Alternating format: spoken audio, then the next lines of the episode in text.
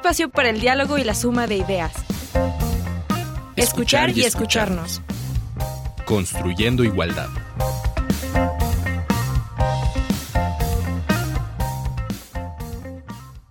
Bienvenidas, bienvenidos, bienvenides. Aquí estamos para escucharnos en un programa más. Hoy vamos a hablar sobre acompañamiento psicológico después de una experiencia de violencia. Nos parece muy, muy importante tratar este tema y nos parece muy importante también el acompañamiento. Ya lo, lo veremos ahora en nuestro programa con nuestra invitada. ¿Por qué es importante? Es algo que, siempre hay que considerar. Entonces, vamos a, a iniciar. Les voy a presentar, que es su primera vez en este programa, a Miriam Camacho. Miriam, bienvenida.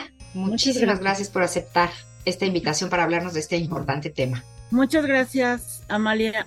Y realmente el tema se me hace verdaderamente necesario de abordar, ¿no? Un acompañamiento psicológico es algo que a veces a lo mejor otros profesionales, además de la psicología, también realizan y no se percataban la gran ayuda para las personas que han experimentado violencias.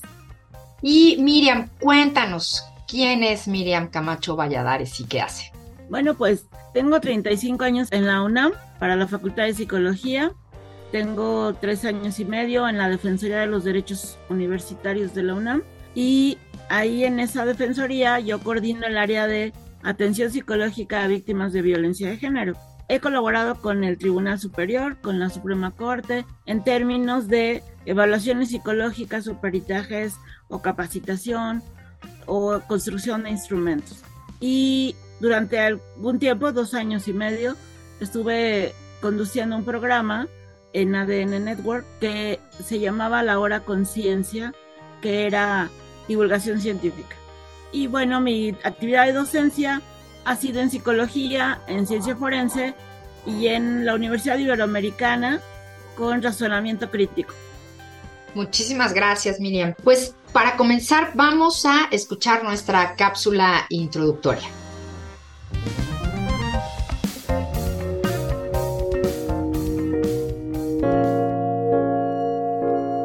Todo parecía una relación perfecta hasta que me prohibió tener amigos en la escuela. Revisaba mis llamadas, mis mensajes controlaba, decía que lo hacía porque a mí me amaba y yo que me sentía tan enamorada. No me percataba de que ya estaba encerrada. Cuando me pidió que me casara, acepté encantada. Pero creo que era el miedo de sentirme abandonada. Poco a poco me fui acostumbrando. Los golpes eran tanto, los insultos a diario. Llegué a pensar que todo esto era culpa mía. Si yo fuera perfecta, esto no sucedería. Cansada de llorar todas las mañanas, de verme en el espejo y no reconocer mi alma, cansada del silencio y sentirme aislada, cansada de sentir miedo hasta en mi propia casa. No quise maquillarme las heridas en la cara, no quise aceptar llamadas ni disculpas vanas, no quiero más heridas, quiero luchar por mi vida, quiero contar mi historia, no quiero ser una cifra. Fragmento de Este cuerpo es mío, de la guatemalteca Rebecca Lane, activista, socióloga, poeta y cantante de rap feminista y anarquista.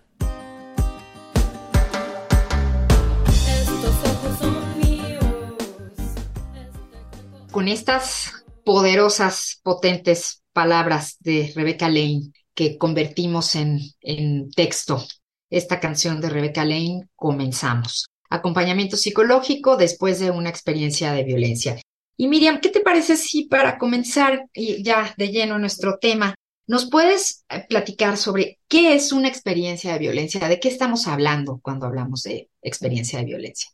Bueno, una experiencia de violencia son sucesos negativos que se viven de forma brusca, generan indefensión, ponen en peligro la integridad física y psicológica de una persona, quien cuando vive esta experiencia queda en una situación emocional de desconocimiento, es decir, de desconcierto, para afrontar dicho suceso con sus recursos habituales psicológicos.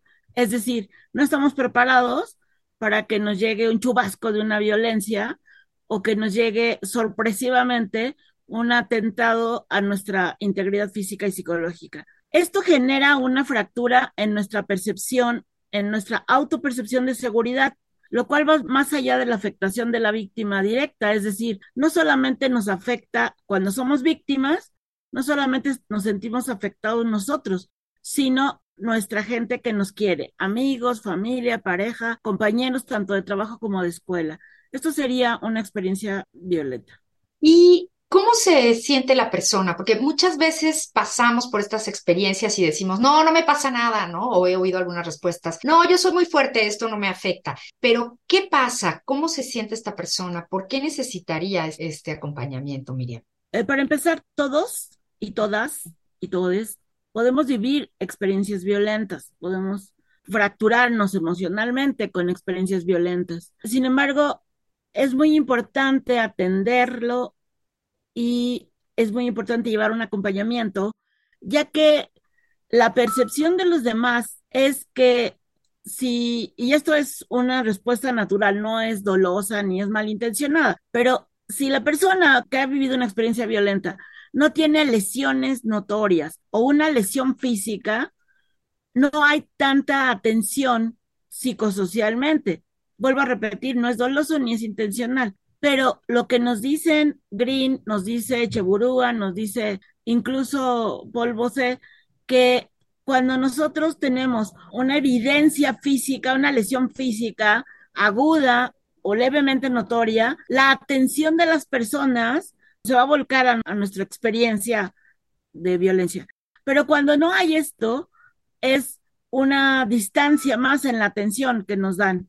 Es por ello que cuando nosotros tenemos una experiencia de violencia verbal, física, sexual, cualquiera de estos tipos de violencia genera una fractura emocional y eso es muy importante identificarlo en el acompañamiento. Es decir, no es que no me pasa nada, no es que yo soy muy fuerte, sino que lo que estoy haciendo es esconderlo abajo de la alfombra emocional y entonces resulta que no tengo ganas de ir a trabajar, que no tengo ganas de hacer tarea, que no tengo ganas de platicar con mi mejor amiga que me cuenta chistes y siempre estoy riendo. Entonces, esta fractura emocional no se identifica a simple vista. Dice, no, pues yo la veo bien. Sí, pues como que la asaltaron, la golpearon, la mandaron al hospital, pero está perfecto. No es de tal manera, porque ya hay una fractura, vuelvo a repetir. La violencia es un suceso negativo y brusco que genera desconcierto de cómo lo afronto con lo que tengo de herramientas cotidianamente. Entonces, por eso es importante atender en acompañamiento una experiencia violenta. Y ya nos dijiste que todas las personas pueden vivirla, pero eh, ¿por qué de repente está como más asociado a que este acompañamiento o este tipo de, de, instancias como la Defensoría atienden solo mujeres? O sea, si todos pueden vivirla, ¿cuál es tu experiencia? Por ejemplo, los hombres se acercan a este acompañamiento, los hombres aceptan que recibieron violencia. ¿Cómo, cómo lo ves tú?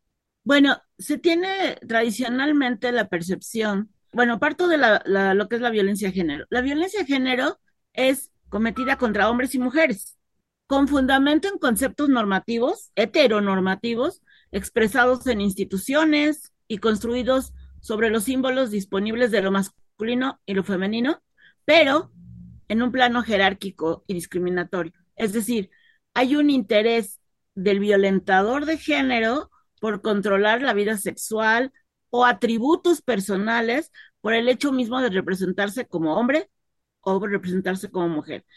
Esta violencia de género o esta definición que nos da Orjuela nos genera una como un panorama de contrastando con el estereotipo de lo que percibe la gente en general, hablo de la población en general, que dice si es violencia de género es hacia la mujer. Y si la defensoría atiende violencia de género, entonces atiende mujeres. Y no hay tal la violencia de género, si partimos de la definición conceptual de la ONU, de Orjuela, de Cheburúa, es contra mujeres y contra hombres con fundamento heteronormativo. Es decir, independientemente de qué género tengas o decidas ejercer, hay una violencia simplemente por la decisión de género que decides. Entonces, la Defensoría lo que hace es brindar una atención, una escucha activa una respuesta de te escucho y veamos en qué te puedo ayudar, empatizando con la problemática de, de toda persona integrante de la comunidad universitaria no exclusivamente las problemáticas están vinculadas a los derechos universitarios, sino también a la violencia de género partiendo de la definición que acabamos de comentar, la cual es cometida contra hombres y, mujeres. Hablando de a quienes atiende la Defensoría, bueno, pues atiende a toda integrante de la comunidad universitaria, hombres, mujeres, comunidad LGBTIQ y realmente es el hecho de que seas integrante de la comunidad universitaria te hace como cliente de nosotros, ¿no? Independientemente del ejercicio de género. Y Miriam, ¿por qué no quedarse en silencio cuando se vive una experiencia de violencia? Mm, porque realmente la necesidad de responder ante una violencia es no colaborar con que los violentadores se sigan incrementando. Es decir, cuando nosotros hablamos de por qué sí denunciar o por qué hablar de esto, estamos hablando de un inicio o de un proceso en el que entro, como yo como víctima, entro para restaurar esto que vino a fracturar el ataque violento. Es decir, colaboro yo buscando a mi mejor amiga a que me escuche lo que me pasó, a mi familiar a mi pareja, a mis compañeros de trabajo, y todo eso va coadyuvando para que yo me empiece a recuperar y a decir de aquí en adelante que sigue. Pero si yo me quedo en silencio, lo que voy a hacer es a hacer más grande la fractura emocional y por consiguiente voy a empezar a no saber cómo responder en otras áreas de ejercicio de mi vida diaria.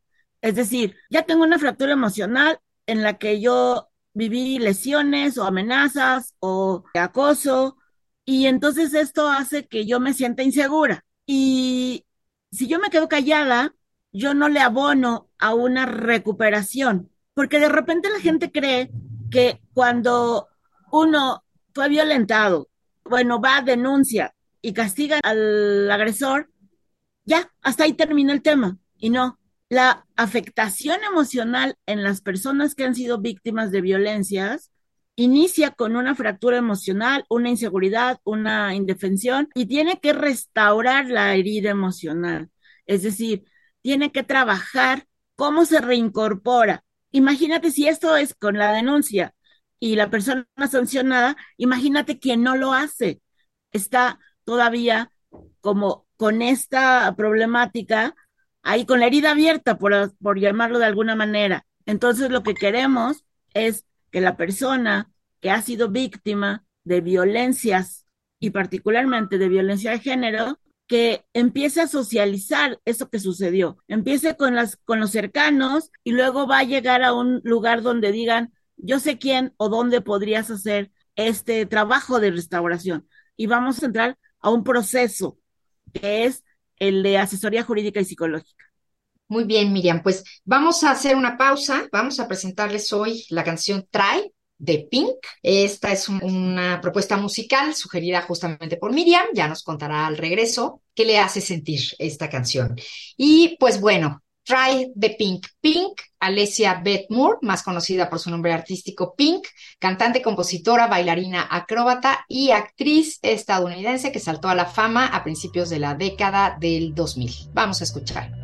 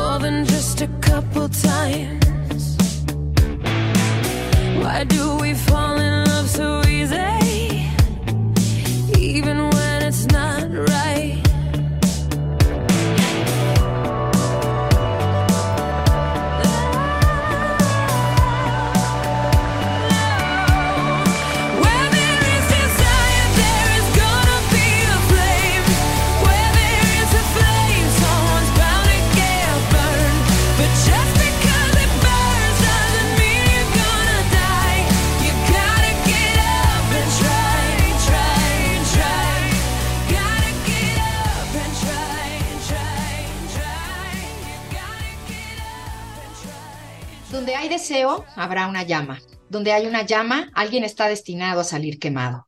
Pero el que éste arda no significa que vayas a morir. Tienes que levantarte e intentar, intentar, intentar.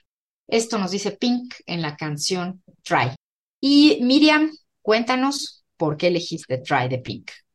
Mm, Retomando un poco el no quedarse en silencio después de una experiencia violenta, de repente la gente, hablando en comunidad general, tanto dentro como fuera de la UNAM, perciben que las gestiones o las personas o las oficinas a las que acuden es, ah, pues fui y entonces que no había este, tinta para impresora. Fui y que no estaba la persona que me atiende. Fui y bla, bla, bla.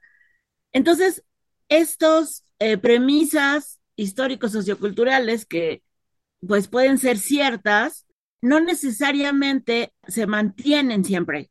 O sea, no me abrieron en la primer puerta cuando me fui a quejar, pues voy a otra y voy a otra y voy a otra. Es decir, lo importante es no soltar eh, esta conducta de queja o de decir a mí me pasó o compartir esa experiencia. A veces uno como persona educada socioculturalmente es, ay, ya no te quejes, ay, ya, este, bueno, ya pasó, ya punto, ya, ya no pasa nada, ya, ya, lo que sigue. En algunas actividades podrían suceder, podría suceder que estas premisas funcionen cuando uno experimenta violencia de cualquier tipo, violencia física, sexual, emocional, de cualquier tipo, uno no puede aplicar estas premisas. Ahí no, para eso no alcanza, porque la recuperación es muy larga, es de un proceso más tardado. ¿Por qué? Porque no nada más nos afecta a la, a la víctima, quien la persona ha sido víctima, sino afecta a los entornos con los que yo tengo interacción. En la familia, en el trabajo, en la escuela, con los amigos, no nada más se me queda a mí la afectación adentro, sino en todo mi entorno con el que tengo interacción, todos mis contextos. Por eso es importante que yo socialice esa experiencia. A lo mejor primero se lo digo a mi amiga, eh, hablando de los estudiantes universitarios, primero se lo digo a mi amiga con la que platico todos los días y es casi, casi mi confidente y dice, ay amiga, pues qué pena que te pasó, no te preocupes, este, todo va a estar bien, que son las clásicas sistemas de apoyo, ¿no? Pero de repente voy con otra y luego voy con otra y luego voy con otra. Entre más lo socialice, va a ser más fácil para mí recuperarme porque va a llegar un momento en el que ya hice un grupo de apoyo y luego va a llegar un momento en el que alguien del grupo de apoyo dice, vamos a hacer un proceso formal de esta, de esta experiencia que viviste. Y entonces, todo eso que he hecho, de platicar solo a una, luego hacer el grupo de apoyo, luego ir con alguien que corresponde, que escuche estos temas de violencias, entonces me voy a entrar a un proceso de atención y acompañamiento para que me ayude a restaurar emocionalmente lo que me afectó a esa experiencia violenta. Muy bien, pues hoy estamos hablando sobre el acompañamiento psicológico después de una experiencia de violencia y está con nosotras Miriam Camacho. Ella es la coordinadora de atención psicológica a víctimas de violencia de género en la Defensoría de los Derechos Universitarios, Igualdad y Atención de la Violencia de Género de la UNAM. Y bueno, Miriam, ahora sí, ¿qué es en sí el acompañamiento psicológico? ¿En qué consiste? Bueno, el acompañamiento psicológico surge eh, en los finales de los 70 con Rogers, quien habla de que hay que centrar la atención en la persona, siempre en la persona, y que se inició este, este concepto de acompañamiento para apoyar y prevenir conflictos mayores. Es decir, en este momento yo te puedo escuchar, te quedes o no te quedes en un proceso psicoterapéutico, yo te puedo escuchar.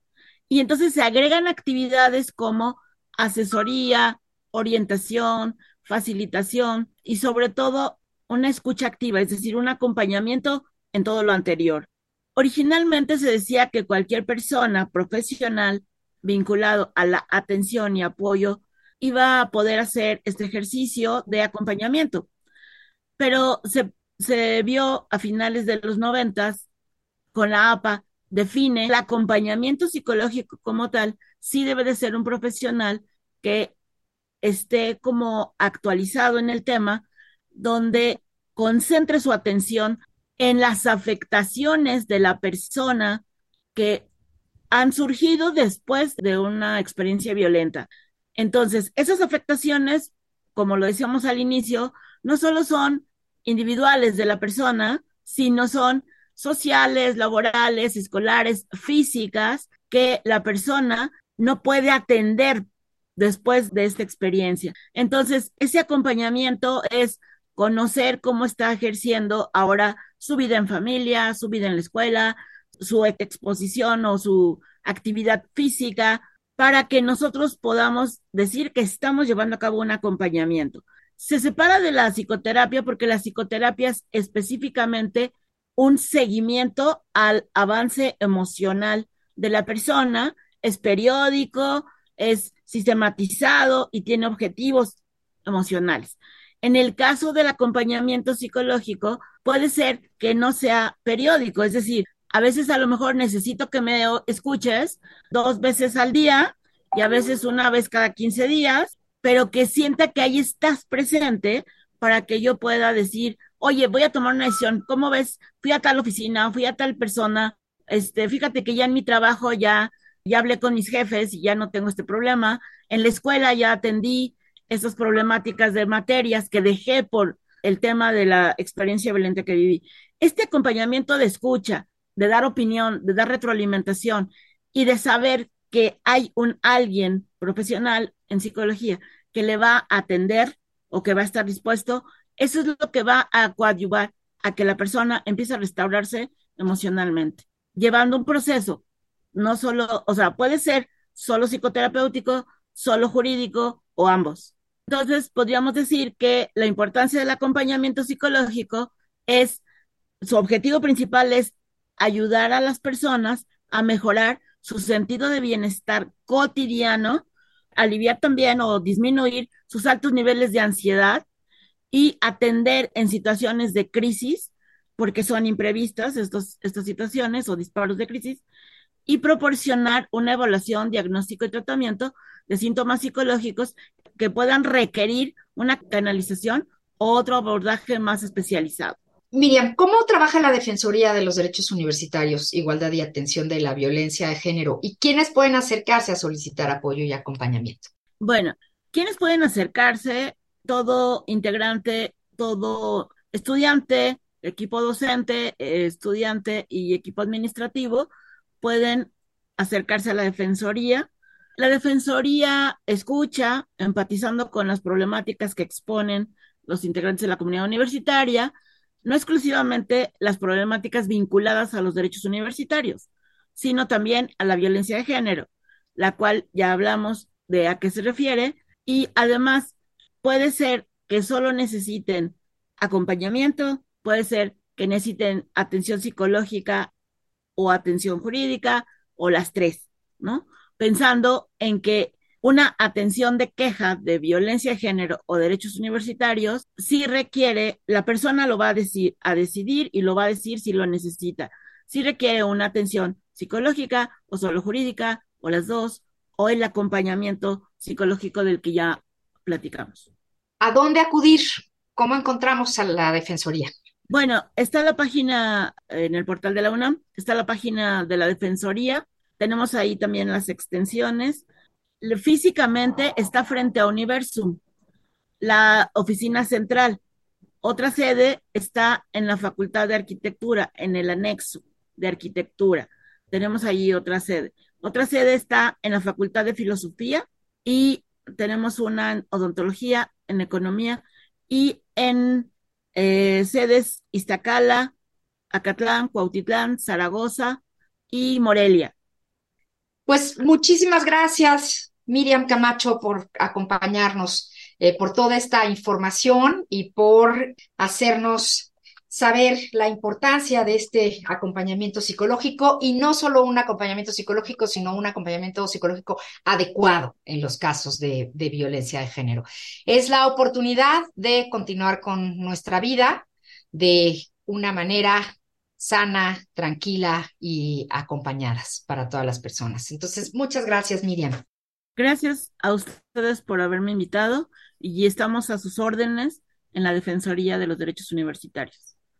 Pues nos despedimos, terminamos por hoy, nos escuchamos la próxima semana, seguimos construyendo igualdad, todas, todos y todes. Y se despide en la producción Silvia Cruz Jiménez y Lisbeth Mancilla y aquí María Amalia Fernández.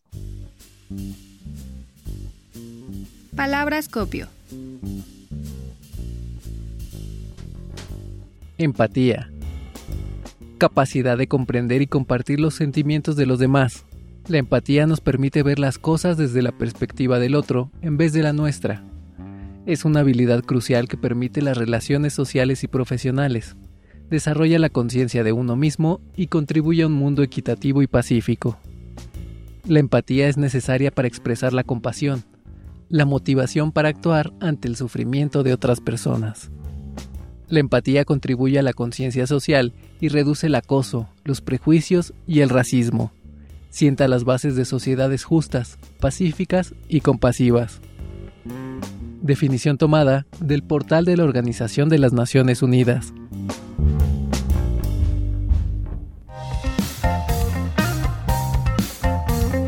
Un espacio para el diálogo y la suma de ideas. Escuchar y escucharnos. Construyendo igualdad. Una producción de Radio UNAM.